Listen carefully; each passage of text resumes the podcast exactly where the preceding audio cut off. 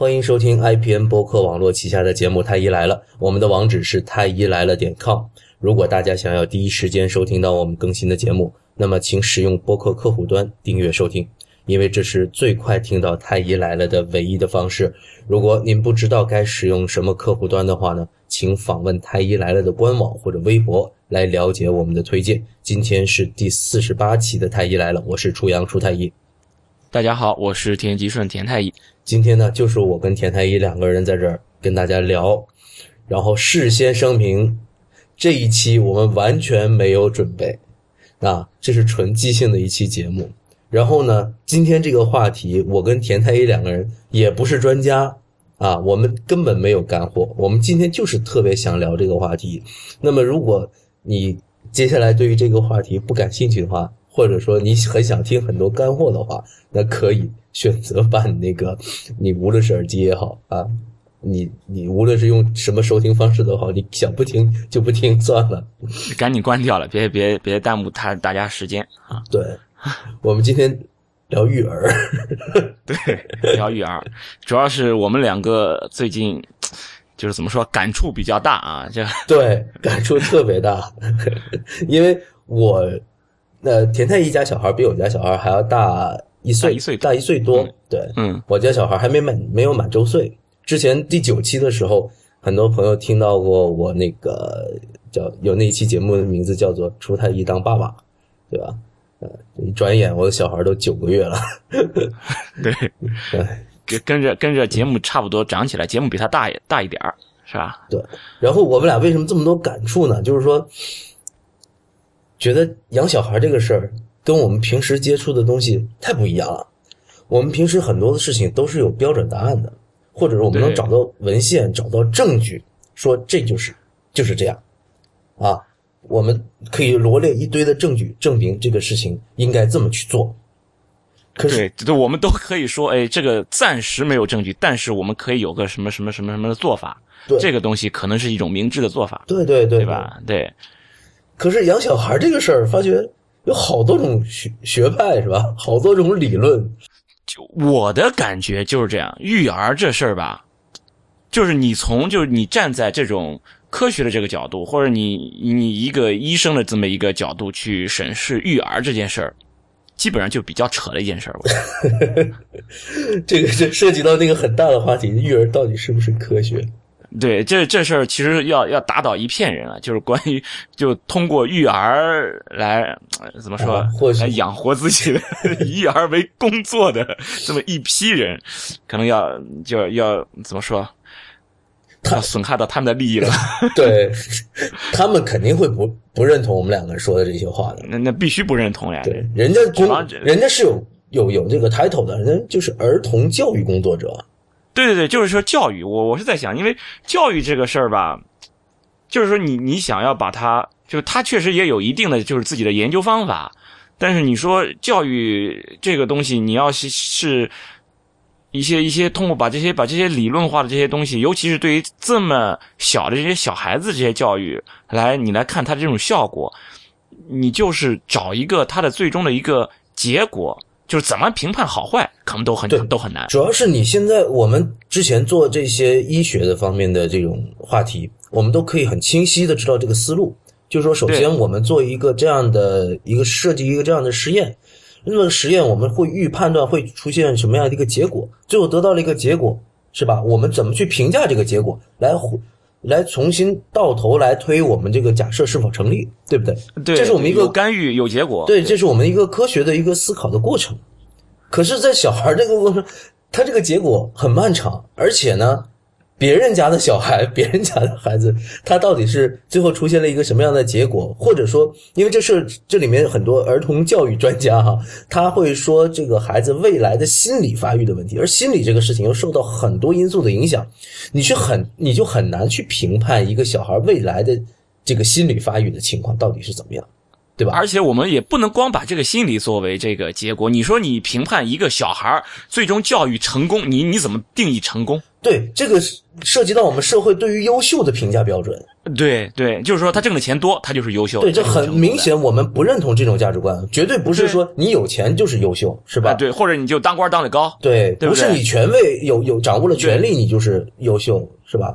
但但但是每一个人心目中对于成功的这种定义其实都不太一样，所以对我们又没有办法从这种最后怎么评价自己小孩是否成功，自己的育儿是否成功这一点，没有一个统一的标准，所以这这种方法论你也没办法去评价。对，没办法评价，主要是你没有一个大家都公认的，就是说啊，我们大家所有人都公认，或者是绝大部分都公认，就是他钱挣的越多，他就越越成功。就这这件事儿，你你达不到这样，至少我我是不赞同这种价值观的。那肯定他他他他钱挣得多，那么他就是呃他就是成功的。啊，凭什么我钱挣的不多？我觉得我也挺高兴的，我整天过得挺好的，我挺喜欢我现在这种生活的。就是啊。那好了，那如果按照这种标准，反正肯定不能当医生。对对对，你当医生你就一定是个是个 loser 了。对，那那那就完了。那但是这个和我们天天思考的事情很，这是背道而驰的这种理论，是吧？对啊，所以所以说，其实就是这个东西，你你找不到一个一个一个标准的一个一个结果。所以说，育儿最开始我们育儿打的旗号是什么？不能让孩子什么输在起跑线上，是吧？对，太扯了，起跑线理论是吧？太扯。就是说，因为我们都不知道终点在哪，对，在不知道终点在哪的情况下，你不能让他输在起跑线上。你说你百米的时候，你你起跑线差个一米，你这个可能有有有区别。你在那个马拉松的这个跑道上，起跑线你你差个十米八米的，怕什么呀？输在起跑线又怎么样呢？对对吧？这个这个起跑线怎么定，这都不一定，就是大家都没有一个绝对的一个一个标准的一个答案，结果大家就开始开始谈育儿了。对这个这个事情，我很想拿我特别喜爱的这个运动攀岩作为比喻。就是我攀岩的时候，经常有人问我，那到底是不是爬的那个越高，就是这人就越牛逼啊？我说不是，就是我们这个攀岩的难度啊，呃，比较简单一点的五点九、五点八，难的五点幺二、幺三、幺四，是吧？然后我想告诉大家，就是那些爬五点幺四难度的选手。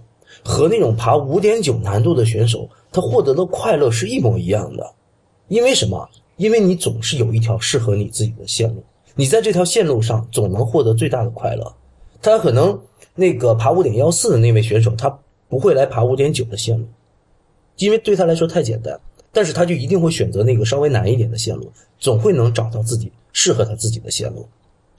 对，就是说，其实还有一种说法，就是就是回到这里，就是怎么能让你内心的快乐，是吧？对对我自己过得舒坦，过得爽，这种内心的快乐，那么就是成功。其实这个跟你这种育儿的教育可能关系都不见得会很大。对人的这种自我调节、自我麻痹的这种能力，如果你是一个正常的成年人，你的心理调节能力还正常的话，你总能给自己找到乐子。是啊，我是对不对其实我是对自己的这种所谓的人生有一个评价标准的，就是你每天都会有一个幸福的指数。呃我如果是今天我很开心啊，我觉得今天幸福感很强。假如给今天打我的幸福指数打了一个八分，满分十分的话，那么如果我这一辈子每一天都能达到一个八分九分的话，那我觉得我这一辈子就是幸福的。啊，对，那不是有一个呃那个小确幸这个词儿吗？听说过吧？哎，好像听说过小确幸其实就确幸嗯小而确切的幸福感，幸福，嗯，对对，确确切，对。对吧？小确幸其实就是由生活当中的一些非常细节的一些幸福感、满足感带来的一些这个快感。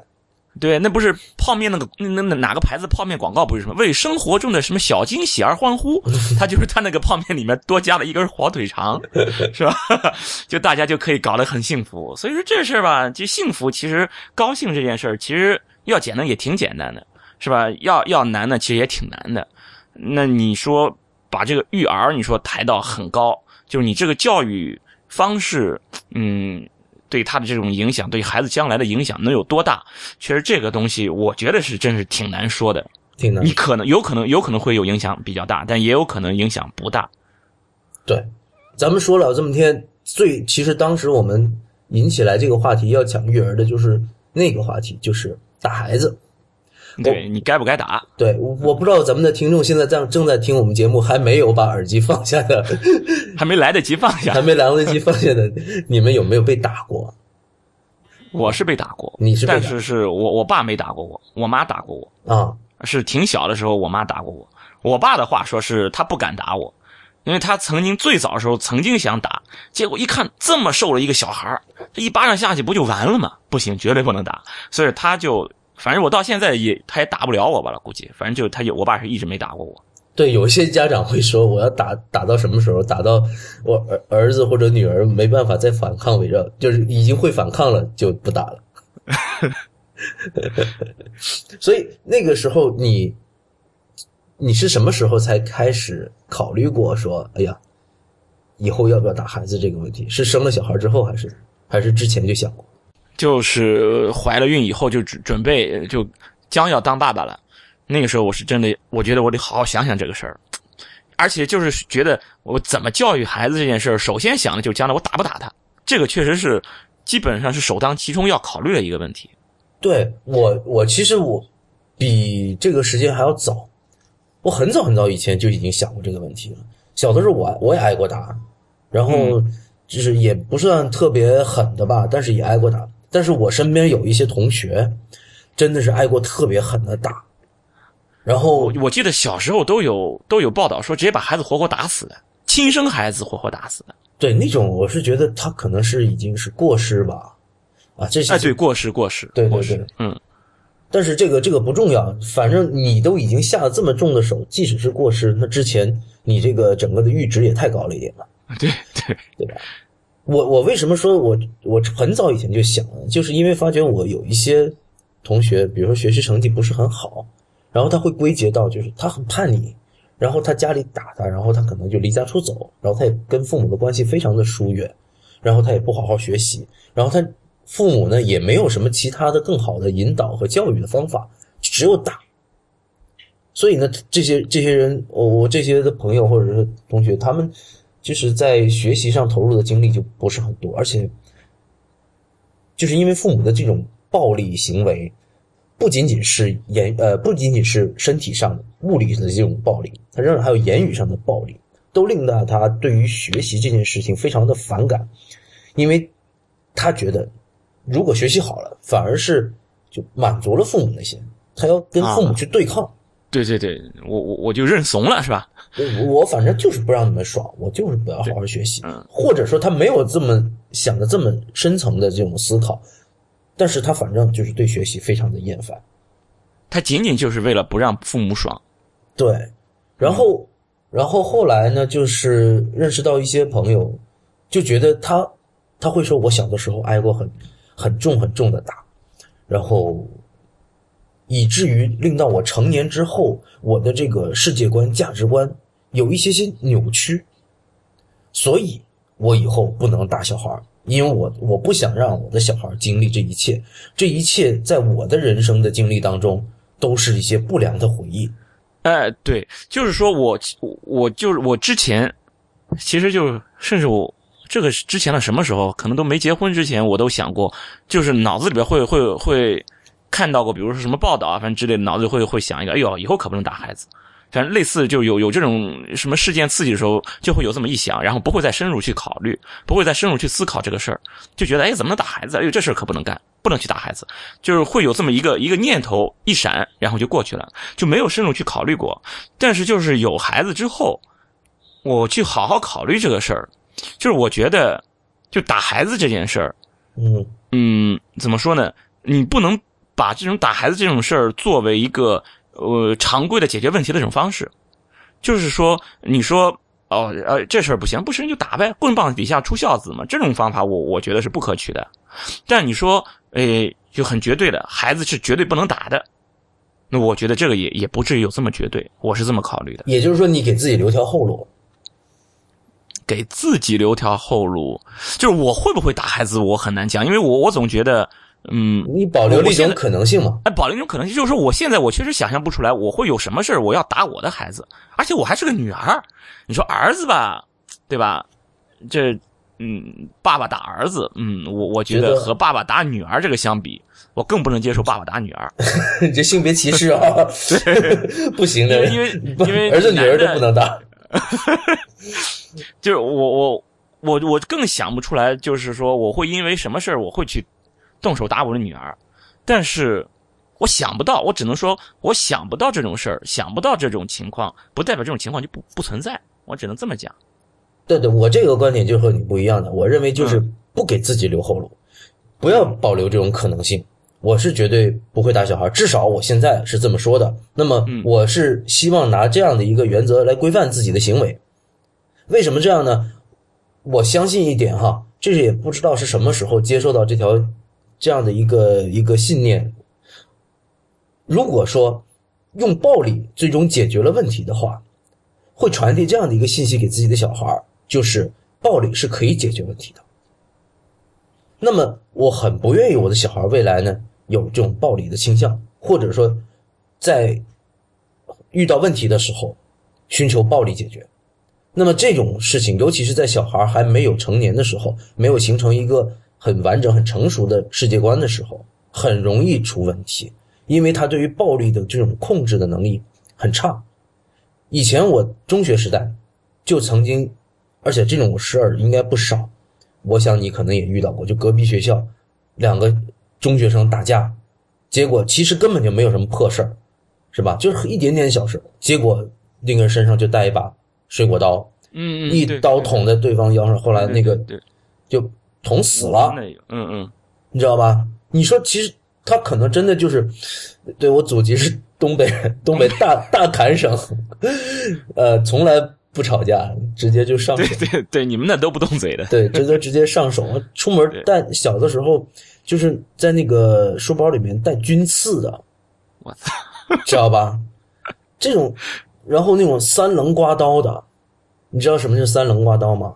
啊，我知道，对吧？那种那种都是要命的。但是，但是那个，因为那小孩的时候，就是觉得这些东西比较狠，他觉得以狠为美。以狠为牛逼，知道吧？就是打架，谁打的好，打的好，打的厉害，这是代表了一个对于一个人是否优秀的一个评价标准。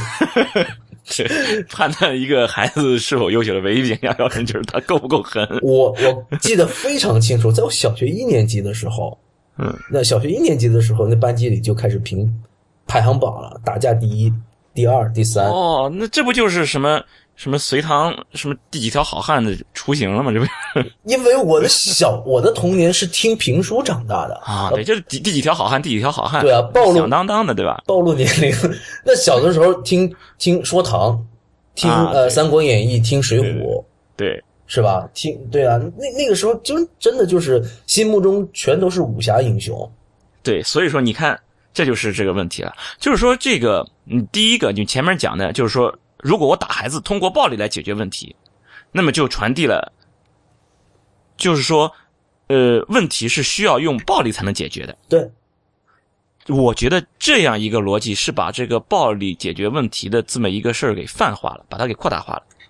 就是说，暴力，就是说怎么说呢？暴力是可以使用的，不是说禁止使用暴力，暴力是可以使用的，但是需要克制。不是说因为暴力。有可能会被泛化，有可能会被滥用，所以我们就直接一刀切的禁止使用暴力。你本身这种决定就是一种暴力。那我在我看来哈，暴力是应该非常谨慎的使用。那么我们现在的谨慎使用，往往都是使用在这种执法机关、执法部门。啊啊，对对对吧？现在就是什么一个家庭里面，我们现在就算是派出所，他也不能打你。嗯，对对吧？但是但是，现在中国是有死刑的。对，有死刑的，那这是一个最极端、最极端的暴力哈。这是最极端的一个暴力，是可以直接剥夺你的生命的。对，在这一点上，我也是支持废除死刑的。对，哎，这这这确实是这么一个问题，就是说，支持废除死刑的这些观点，我是接受的。嗯，就是他们介绍的，就是关于死刑的这些这些，嗯，不能解决问题啊等等的，比如说这种死刑。死刑犯他他的这个问题可能是一种社会的问题，社会的一种一种错误，结果你通过一个人来来表现出来，然后你要剥夺这一个人的一个生命，让他为一个社会的一个错误来来负责任，这个是是也是不道德的。对，就是这些这些观点我全都接受，就是说反反对死刑，就是说支持废除死刑这些观点我是接受的，但是我还是同意暴力的存在。这我不能说要。让这世界上没有暴力，但是我觉得很基本基本上暴力是没有什么存在的必要的。嗯，怎么说呢？暴力没有存在，我觉得暴力是有存在必要的，因为，呃，有些事情，就人类的本性，人类的本性还是有暴力倾向的。呃，对，这个我是承认的，包括我自己，我不，我不要把自己说的这么清高，我自己是打过架的，而且还打过挺狠的架的，对吧？对，你带带三棱刀刺儿，其实可能就是说的原型是你呃。我不是，真不是我，那真不是我，我确实打过人。对，那么我现在现在在我成年之后，我在回忆自己过去的这些暴力的行为，我觉得自己是错了。因为因为什么这么为什么我说自己错了呢？就这些事儿带来的后果，其实对双方都不利。就我把他打了，我进派出所了，或者我把他打了，我赔钱了，或者他把我打了，反正两败俱伤，两个人都伤了。双其实其实到最后，问题并没有得到很好的解决，对对吧？？就是说，这个暴力这个事儿，其实属于一种事后惩戒。对，对不对啊？就是说，我们当然我们需要的这种是一种事前的一种一种教化，就是说把这种事儿就是最最最最最不好的一些一些结果，我们希望在事前就应该通过一种教化，一种比较平和的一种方式，使这种事情不去发生。但是我觉得，因为人类你不可能保证所有的人全都是很平和的，人类是有暴力的本性的，天性里面是存在这种暴力这种这种天性的。就这种事情，你是需要一种自己的一种理性、一种克制，你才可以让自己不去暴力。所以说，这种事情是会存在的。那么是这样的，就是你比如在现阶段的中国，你我我我没法去想象人可以极端暴力到什么程度。所以说，我也赞同现在的阶段的中国是存在死刑。所以说我不能去想象一个孩子，一个心智尚未完全成熟的一个孩子，他在自己克制自己内心本性的时候，他的这种克制力有多么差，我想象不出来。也就是换句话说，你不能想象一个孩子极端坏能坏到什么程度。所以说，我也就保留暴力的这么一种存在的一种可能。我觉得不至于极端的说直接就取消暴力，对孩子不许使用暴力。我我我觉得。这个极端的这种说法，我我我是不赞同的。嗯，我们不是说极不极端的去，我们现在来说暴力的时候，我们脑海中想象的是两个人来解决争端的时候使用暴力，然后我们可以想象两个国家在解决争端的时候也会使用暴力。对，那么我们脑海中觉得最低级的就是呢，比如说某非洲两个部落或者两个小对对对小国。对，最低级的方法其实就是暴力解决就。暴力解决。但实际上，社会的随着这个文明的程度的加深，那么越文明的国家，它尽量的在这暴力的使用上是尽量克制的。对，尽量克制，这个确实是，就大家会去克制。所以我们还是要有追求的，哪怕我也承认现在的暴力是没有办法根治的、根除的。对，但是我们至少得有追求吧，得追求是那个最最文明的状态吧。不，你追求，我觉得就有点太理想化。我们生活的不是一个真空呀，就是你追求我，我还追求共产主义呢。就是这种追求，我觉得我不。我不追求共产主义，共产主义实在太好了，共产共妻嘛，是吧？但是，但是你想想哈，我们先不去说别人，但是我们能不能先克制自己，不使用暴力，先从自己做起？就是说，我们可以怎么说呢？克制自己，尽量使自己的怎么这种宣泄，自己这种本性的宣泄是是被一种理性的压制的。对啊，对啊，我们不能是我们必须要去压制这样子的对，这个是是这个是有。对对对，这种本能冲动是必须的，不能说你你你个熊孩子，我我让你给我买瓶酒，你怎么就给我买了这么少？啪一巴掌就过去了。你这这种就是这种做法是非常非常的荒谬的，就是说。对，这个就是一个人把一个动物性就一点都不去克制，就完全的就是暴露出来。那这个是绝对是应该是被批判的，应该就是被戒除的，这个是确实。我那你看你既然说要戒除的话，你嗯你人的本性当中存在这种野性的部分，是吧？这种暴力的部分，对对对，那么如果说你还给他留一个缺口的话，那岂不是以后随时都有可能在这个缺口爆发？这个缺口你又没有明确的界限，因为你现在不知道自己未来那条界限在哪儿。嗯这个熊孩子他极端的坏，你刚才提到了，他可能会坏到一定程度，而这个一定程度，你现在是没有办法预料，也没办法预测的。就是说，那么其实一旦某一天你自己的情绪失去控制的时候，你可能会误判断说，现在他就已经到了那种我认为要使用暴力的时这个界限了。那这个时候，你只但凡你给自己留了这样的一个缺口，很有可能在那一天，你就已经是在滥用暴力。而在你使用暴力之后的，比如说二十四到四十八小时之后，你可能会后悔，因为你觉得其实他还没有坏到那种程度。对我觉得所有使用暴力的家长事后都会后悔。对啊，对啊，对啊，对啊。那你我我干脆就告诉自己，就就给自己定一条线，说以后不打。就是说，是这样的，就是说，这种情况其实相当于是一种惩戒，一种吓唬，就是说，是给你，嗯，就是你你看前面不是都在都在传那个朋友圈，不是传要要什么贩卖儿童就要就要死刑吗？就他们觉得我只要是有这么一个震慑，我就可以达到目的。当然，这种震慑并不是总是能够达到目的的，但是确实，如果你真的存在这么一种情况的话，这个震慑是真的可以实现的。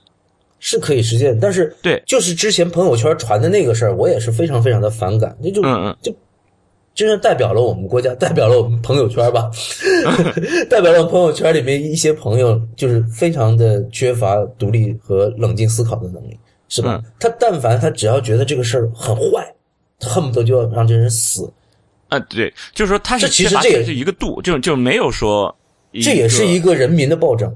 对，就是说这个就是这其实就是一个你对自己的暴力，嗯，内内心这种暴力倾向，这种这种本性的一种克制的一种一种缺失，或者说这种克制能力的一种缺乏，对，就不足。我们现在就是说讲是这样现在大家成年人之后，觉得这种言呃这种行为上的、动作上的暴力哈、身体上的暴力，大家都基本上能克制，因为知道这个犯罪的成本很高，要进派出所的，或者说把人打伤了要赔钱的。可是这种言语上的暴力，基本上大家都不去克制，尤其是在网络上，更加不，去。这这这个是零成本的事儿，干嘛要去克制？克制自己本身就是付出成本，对不对？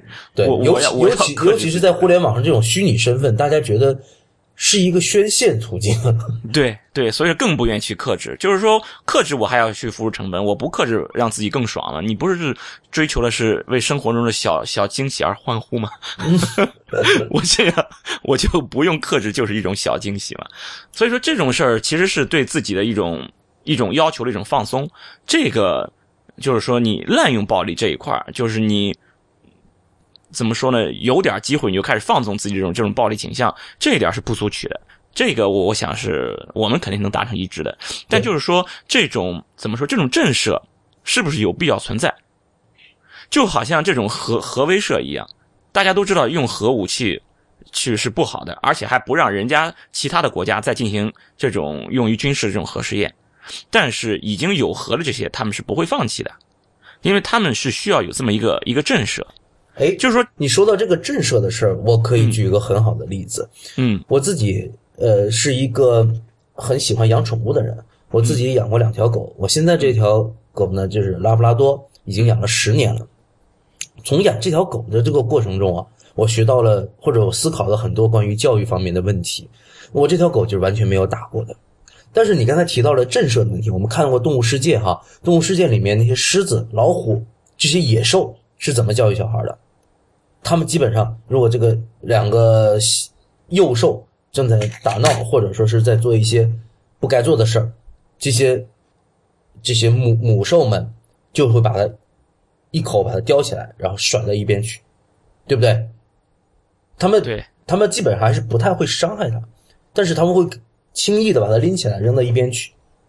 这是一这是来自动物这个大自然界的这个一个他们的一个自然的教育方法，这个没有什么理论，他们就是这么教育小孩的。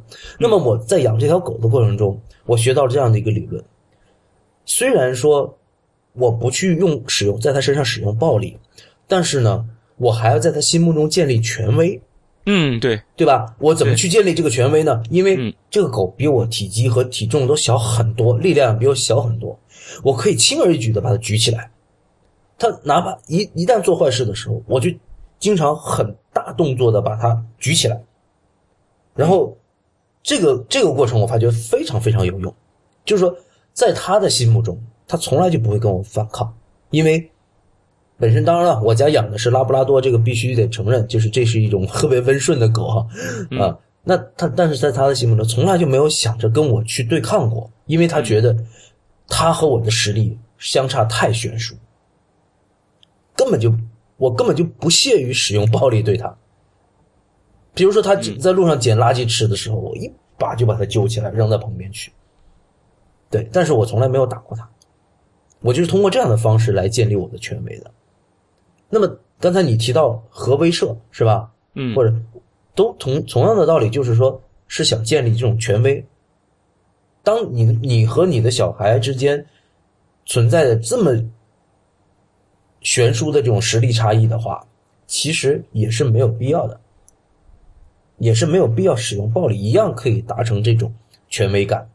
哎，这就是一种博弈，就是说你在跟你的孩子博弈，呃，是的，就是你你这样，就是说，呃，前提是你你觉得你的这种权威感，就是你除了暴力之外，比如说你的一种你的人格魅力啊，你的学识等等等等，你通过建立一些其他方面的一些形象，使孩子觉得你这个人是特别特别呃值得尊重，然后就像那种呃那个偶像崇拜一样，对你进行崇拜。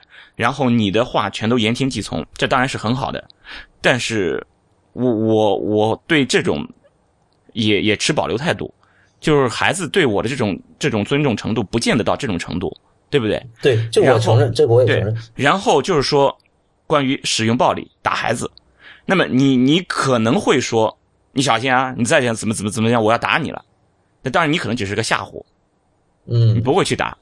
孩子如果知道你肯定是在吓唬我，你的这个吓唬就没用了。嗯哼，对，对不对？那么，如果你让孩子知道了这个东西是吓唬了，你也就没法再用这个方法了。那么这一条你来树立权威、树立震慑的这种方法就没有了。就好像你有核武器，你震慑说你要敢再怎么怎么样，我要对你进行进行核打击了。对方如果知道你是打死都不会、一定不会用核武器的，那你这个话就没用的。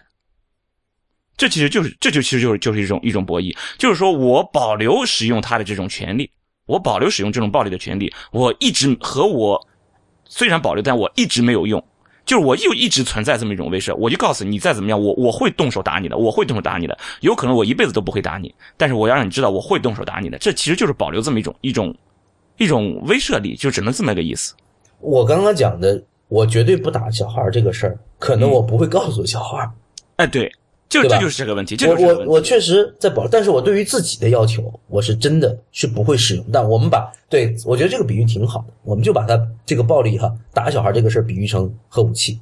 嗯，那对于我自己来说，我对自己的要求就是，我打死也，哪怕这孩子真的是到了一个穷凶极恶的程度，我也不使用核武器。对，这就是我对自己的要求。但是为了形成这种威慑，可能我嘴上不会告诉他，我可能会。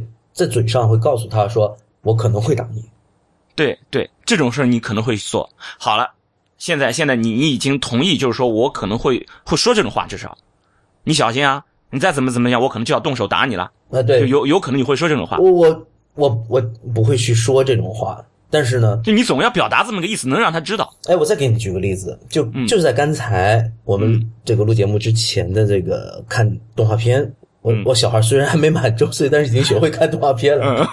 那动画片里面有一个镜头，就是其中一个人，他没有打这个人，但是呢，他用力的把这个打这个动画片里面这个地板，一下子把地板都打穿了。嗯，对。隔壁这个人知道哇，他具备着把地板都打穿的能力的时候，他就怕了，他就不想再跟他对抗了。对，对吧？就是说，前提是他知道哦，这个人他会把这种武力、这种暴力实施。不光实施到地板，还会实施到我身上。对，其实我就想说，在未来的对待小孩子的过程中，我是希望能够展现我的力量和，比如说学识，是吧？对，就是你你人品各方面都要告诉他，我远远在你之上，然后让他对你造呃形成崇拜、崇拜或者说是畏惧都有可能。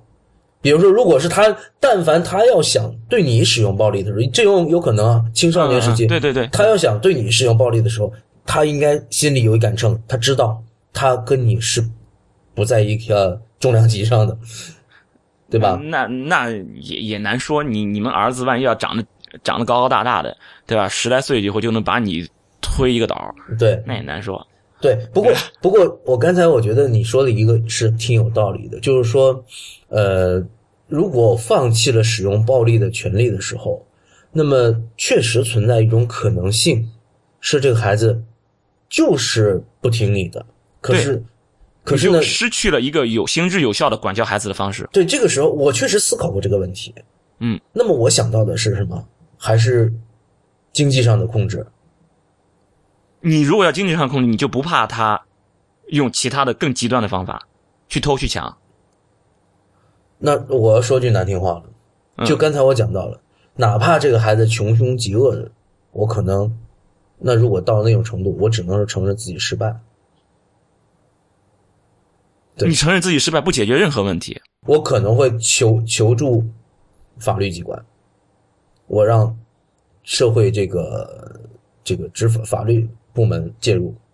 那他到了那种程度，对他已经到了这种程度，需要让孩子付出更大的代价。比如说你只是打了他他一巴掌，他该去这种就叫什么少年惩戒所还是叫什么？嗯嗯，对反正类似这样的。啊，对他该去就让他去，他要该他打了人，他杀了人，他该进派出所，该受刑，该受这个法律的惩罚，就让他去。你觉得这样值吗？他要受到一个更大的。当然，这种这种情况是我不想见到的。对，所以说你本来是有机会有其他的方法让他不用付出这么大的代价，你只要付出一点的代价，就是挨你的一巴掌，一个皮肉之苦，就可以把后面这一些的都可以惩戒掉，哎，都可以避免掉。但是这是你的假设，啊，对，这是你没有办法证明这一点就是说是到了这种程度，你是不是打他一巴掌就能够预防到后面他进派至少出所？我觉得是存在这种可能性的，是存在这种可能性的。那么也就存在着使用暴力这种可能的，就是说，因为你是过于的把这个怎么说呢？把这个使用暴力这件事情看得过于严重，就是使用暴力这种事情已经成为了一个非常极端的一个一个。怎么说呢？一个符号了，就这个事情是绝绝对对不能做的，因为你太过绝对，其实就相当于你对暴力的态度也太过暴力，你非常暴力的看待看待这个使用暴力这个非常用用一种非常暴力的态度来看待使用暴力，就是说使用暴力是不好的，所以我是绝对不能用的。然后你其实就放弃了一种可能有效的一种方法，至少是可能有效的一种方法，让他避免更大的一些一些错误，避免更大的伤害。然后你把这个放弃掉了，至少是你把这个威慑，你如果你就都放弃掉，那么我觉得是更得不偿失的。这个确实是我咱们俩的度的问题。就像我们说、嗯说医疗的时候，我们某种治疗方法，如果我并不清楚它背后的机理，虽然他可我们嗯可能在 在听我们节目的有人知道我在说什么，某些传统治疗方法是吧？某些传统治疗方法，我并不知道它整个的形成的机呃整个的治疗的机制是什么，是吧？我也他也不能够保证它的治疗效果。这个时候，我宁肯就放弃它。而实实际上，我在生活中也是这么实践的。某一些治疗方法，因为它可能，那我我明确的知道它可能会带来一些负损害，带来一些副作用，比如说肝损害、肾损害、耳毒性，是吧？嗯，这这些吃了这些啊什么什么药，那我可能我明确的知道有这么多不良的案例，而至于他那些所谓的这种优秀的案例，或者说是优良的治疗案例，反而都是一些道听途说的，也没有明确的文献支持，没有证据支持。那像这种情况，我就宁愿去舍弃。那同样的道理，就像暴力一样，我们没有办法预见我这个暴力行为是不是能够预防它未来带来的恶果。就像你刚才提到的，就是他可能进监狱，你只要打了他之后，他有可能进监狱，但这个结论是不成立的，是不知道的。我们嗯，对，不知道，我们所以不知道的就是因为这就是我们对待这个不知道的这个事情，对待这个未知的我们一个态度，就是我对待这个未知的态度就是试试也无妨。啊，对，为什么不能尝试一下？至少我保留这种可能性，我保留这种可能性，就是说我我当我说说就表达这么类似这么一个一个一个一个意思，就是说你小心，否则我会动手的。如果让孩子知道我是不会对孩子动手的，那么我的这个就完全这个作用就完全消失了。那么我如果在一个比较适当的，可能这个时这个时这个时机，我觉得是不会出现的。就是因为我到现在为止，我想象不出来一个适当的让我动手的一个时机是怎么样的，我想象不出来。就假如有这么一个然后我动手了，打了一下，让他知道我是真的会动手的，那么他就会知道我的这句话不是不是说说的，那么其实就等于传递一种信号，就是在博弈里面就是这样，我要传递一个信号，让你知道我的想法，然后从而达成我想要的一种合作模式，然后你知道我会动手的，然后这个时候他就会这种惩戒的这种这种方式，他就有可能会起效。其实我并没有打，我并没有打你，但是这种威慑是是存在的。我并没有对你实实行核打击，但是你知道我会给你进行核打击，你的我的这种威慑也就存在在那里。就像我们刚才已经说了，你如果不真是打一下他，他不能够体会到被打是什么样的感觉，所以那个威慑其实并不真正存存在。就像我们知道和核威慑的这个这个这个恐恐怖之处，是因为我们之前看过美国在日本投过核弹，对对，那可是你这个小孩，你从来没打过他，然后你就口口声声说我可能会打你，那其实你这样的威慑是并不存在的呀。他他也不打他总知道是疼的呀。那哎，他如果从来没有被人打过呢？这很有可能的。很很多人从小就从来没有被人打过，那他总也知道别人被打了。哎，那他没有亲身体会啊。哎，如果要真的是有这种情况，是就这种孩子，那我觉得打他是更有必要存在的了。真的，就是说，因为一般小孩，比方说我我看到有人在受同样的痛苦，那么我就知道，哎，这种痛苦如果施加到我身上，我会很害怕，我会要我要我己。所不欲，勿施于人，是对吧？对对对对，我我要规避这种事情。然后你说你威胁我要打我，然后我就想到，哦，我要像他一样受到痛苦，我就会害怕。那么这个这个威慑就已经形成了。那有些小孩他就是这种怎么说呢？实践性特别强的，就是特别特别的有怀疑精神，对不对啊？哎，你你被打你是疼，对吧？我可能我就没有这么难过。是不是啊？有这种怀疑精神这种小孩，特别有实践精神这种小孩，那么你要打他这种机会，我觉得更存在。所以说，这就是我我要想的，就是因为小孩孩子他们的这种个体差异实在是太大了，我觉得应该保留一种有可能有效的方法，就是你不能低估这个孩子他能够作到什么程度。孩子他要作，他的作的底线，我觉得你不能低估他。他可能会低的，你想象都不想象不到。你一个熊孩子，你原来你能到这个份上？其实我们我们俩其实在这点是有共识的，就是都不希望使用暴力。对，不希望使用暴力，不希望首先使用暴力。对，不希望首先这个跟孩子，你孩子一般不会首先使用暴力，对对对，对不互相首先使用暴力。但其实我唯一的担心的地方就在于，我对自己并没有那么有信心。啊，对对，你就怕自己放开一个口子，你就直接就用上。我觉得这个担心其实怎么说呢？你如一旦有了这个担心呢，就说明什么？你是对于自己的这种暴力倾向、这种暴力的这种本性，其实是有一种潜在的审查的。就是说，其实你是在不断在审查我自己是不是在用这种暴力的。那么这种情况下，我觉得也不必过度担心自己会把这种暴力过度使用。那我不知道你有没有打过架，但是我真的是打过架的，我是曾经尝试过用暴力解决问题的人。嗯对，那我也打过人，对我也被人打过。那么我现在我觉得，如果说是这样子的话，那如果给我自己留了一个口子的话，我很有可能就后悔了。某一天我就后悔了，打了他。我我觉得只要打过孩子都会后悔的。对啊，我不想让自己去后悔，然后我就在想，会不会有更好的办法？那么更好的办法，一个是在经济上的控制，还有一个就是，比如说我们在德服人，以理服人，以德呃这服人。个这个都是没用的，这些这些东西我也相信，就是就是人都有非理性的时候，嗯，是吧？他不跟你讲理，那真的真的有这种情况。不要说不要说未成年人，成年人都有成年人对都有很多不讲理的，对不对？对对对对，就是跟你爸妈，你跟你爸妈讲理可能讲不起来。对这个，我从来就没有打算过，就是说跟小孩儿全靠讲理嗯，来教育小孩儿，这肯定是不够的。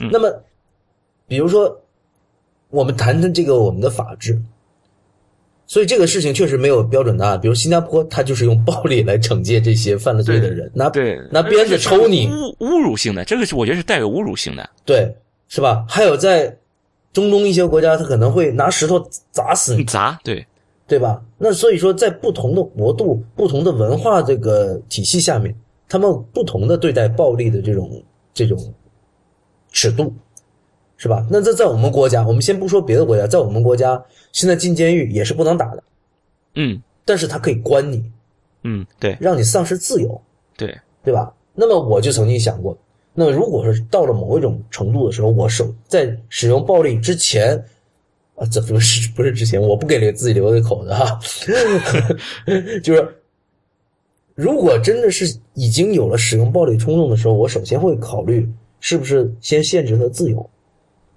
比如说，呃，关禁闭，是吧？或者说限制他娱乐的权利，比如不让他玩游戏了，或者说不让他几天不让他去跟朋友聚会了。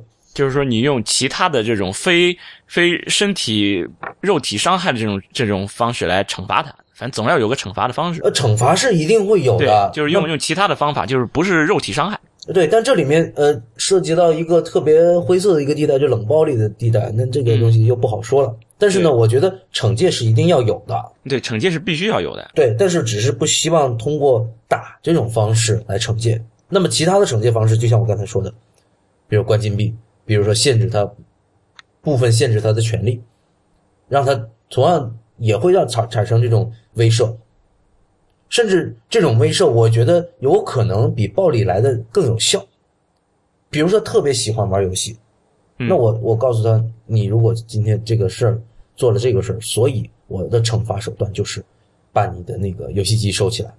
其实怎么说呢？你在担心，就是你为什么不能使用暴力，在这方面，你的这个担心和你的其他这种惩戒方式，你用其他惩戒方式，其实都可以引起你要担心这些事情。比如说，你你担心打孩子，结果让孩子出现了这种这种暴力倾向，或者让孩子就是产生一种逆反，你用其他的这种惩戒方式都可以带来。对，比如这个确实说我不让会带来你玩游戏，，对但是我我不让你玩游戏，哎，一样的，你不让他玩游戏，然后他就会产生逆反，也是有有可能的。你比如说我在经济上我制裁你，我就是不给你这一个月零花钱，一分都没有，也会带来这些，甚至有可能会带来其他的这种他的其他的一些一些错误。所以说打这件事儿和其他的惩戒一样，其实都是相应的一些惩戒方法，只不过打孩子只是造成了肉体的伤害。而那个其他的都是一些用其他方法的一些惩戒。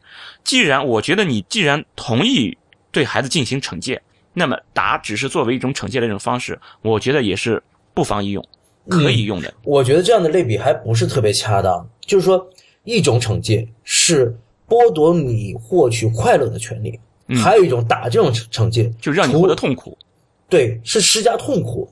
所以这两个去相比，我觉得还是有区别的，对吧？那你觉得，比如说我把你剥夺你关禁闭，对剥夺你快乐的权利和不仅剥夺你快乐的权利，还要再施加暴力，那我觉得这个呃施加痛苦，那我觉得还是有有有本质的区别的。就是说哦，单纯的剥夺他快乐的这的权利，个权利。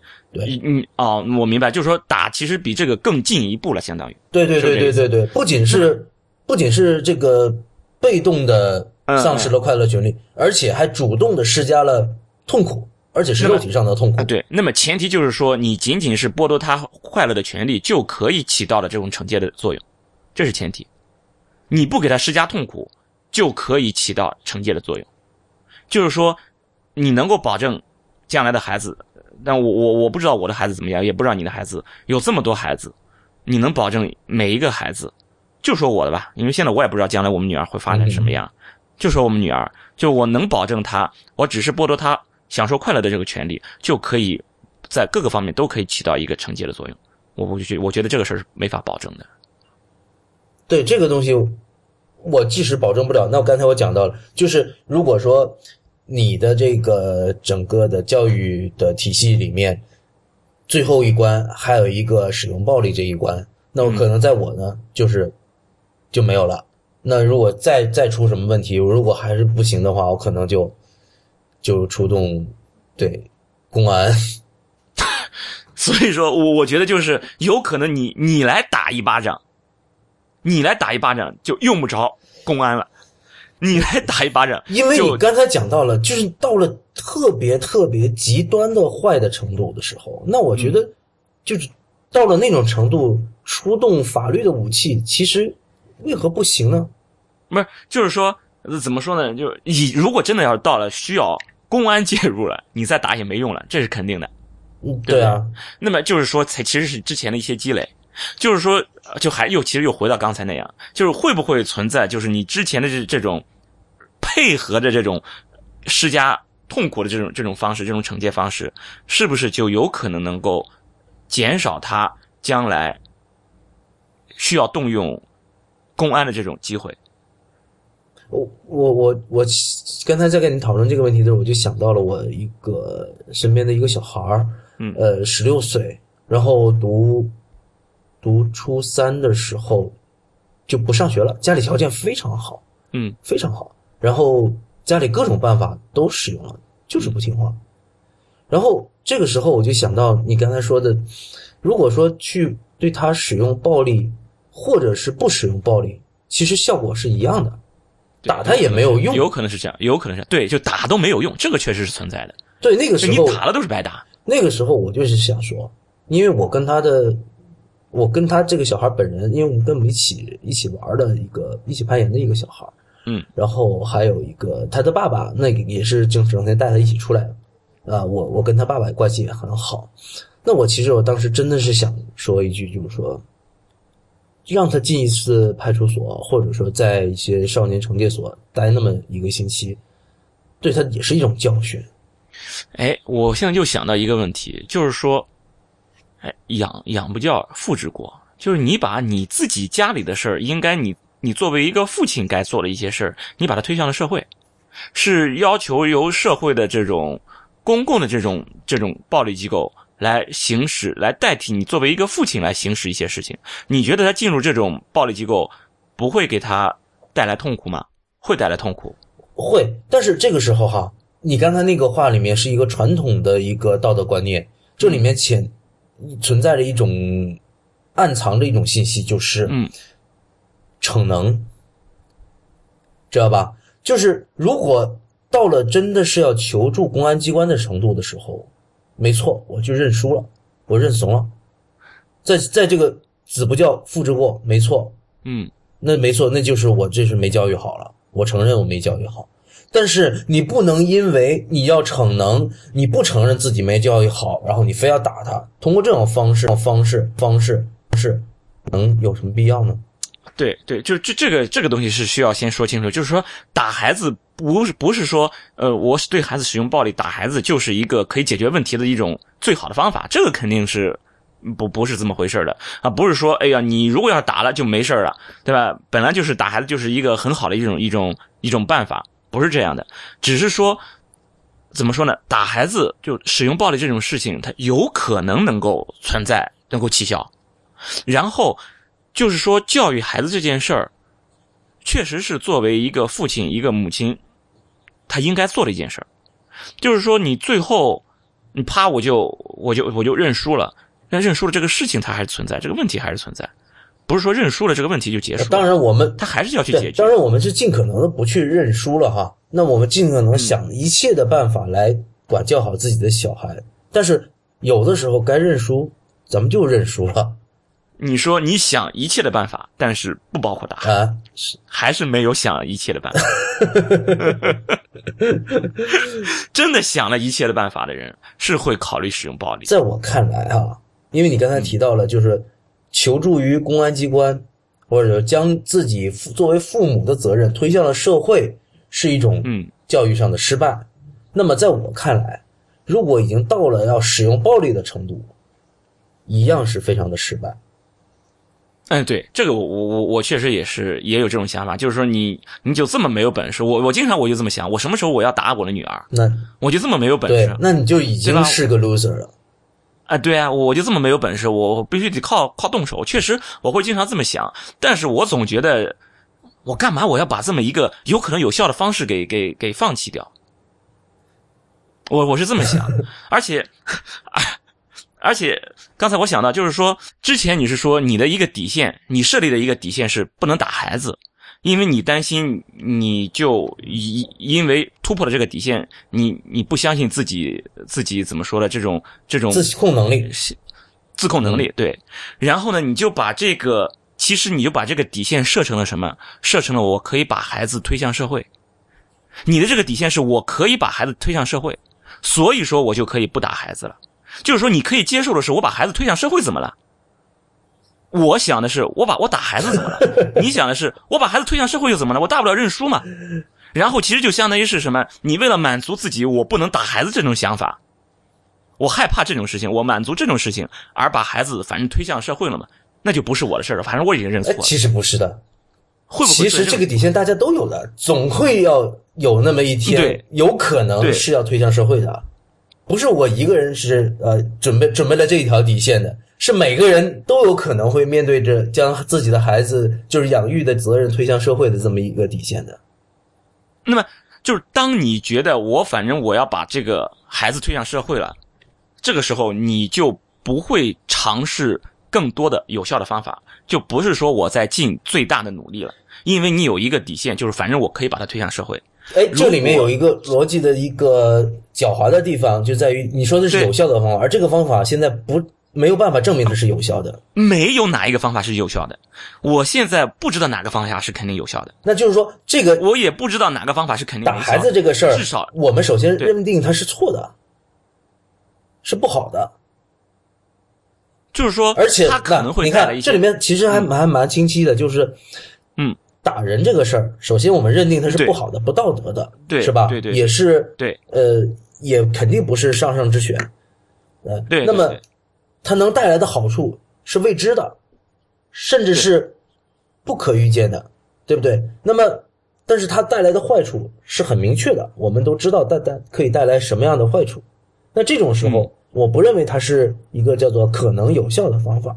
所以，其实真正咱们俩在纠结的这个点就在于，你认为打孩子是一个可能有效的方法，而在我的心目中，对于这种事情的评判，我认为像这样的一个一类的行为。就已经不能称之为可能有效了，就是你觉得对孩子的伤害大于，即使是他有效，那个伤害也是大于这个这个所得。对对对对对对，这就是像我说刚才某一种某一些传统治疗方法，对吧？因为你刚才这一切都建立在这是一种行之有效的方法的前提下的。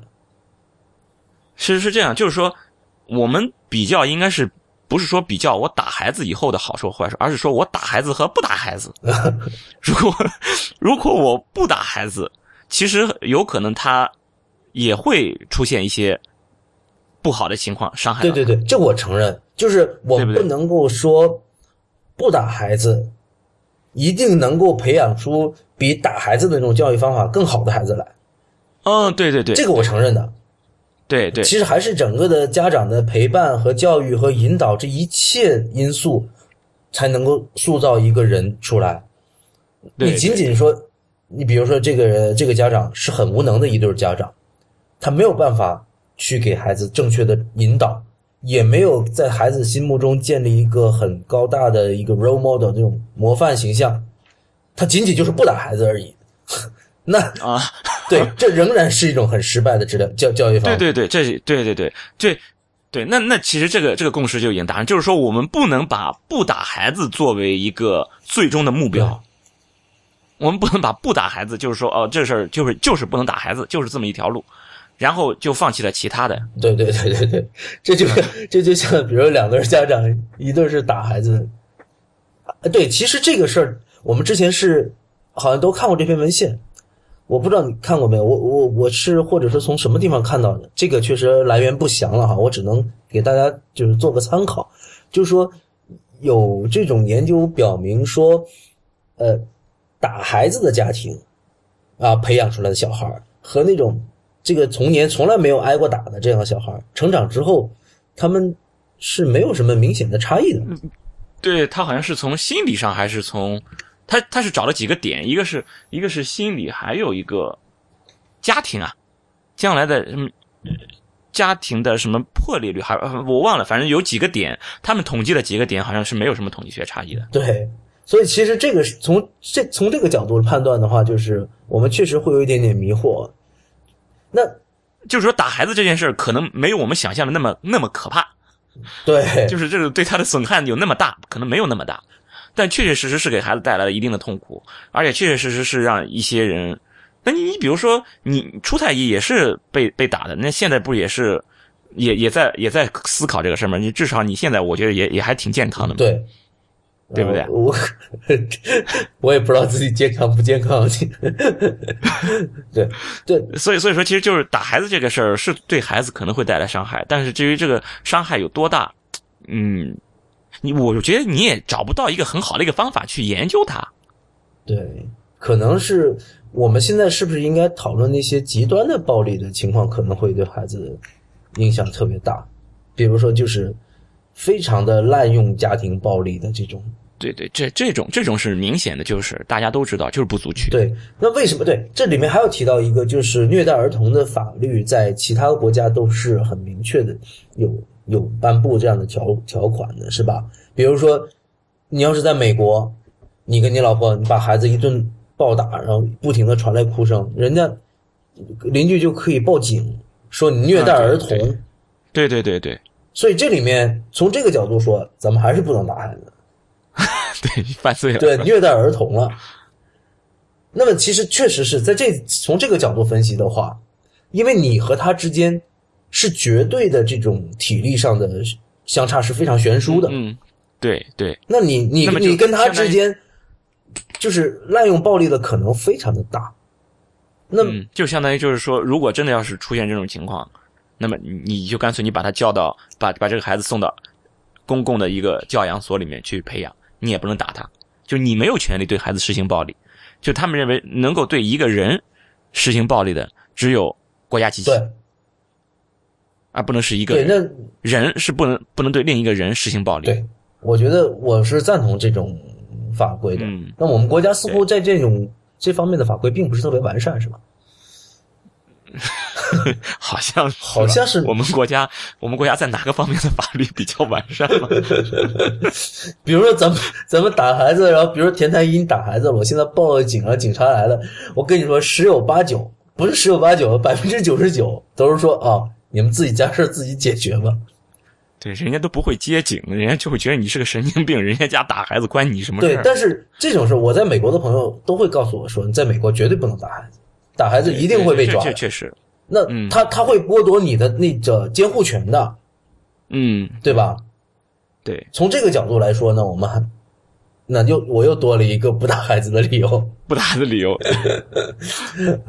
就这么一个事儿，白活一个多小时。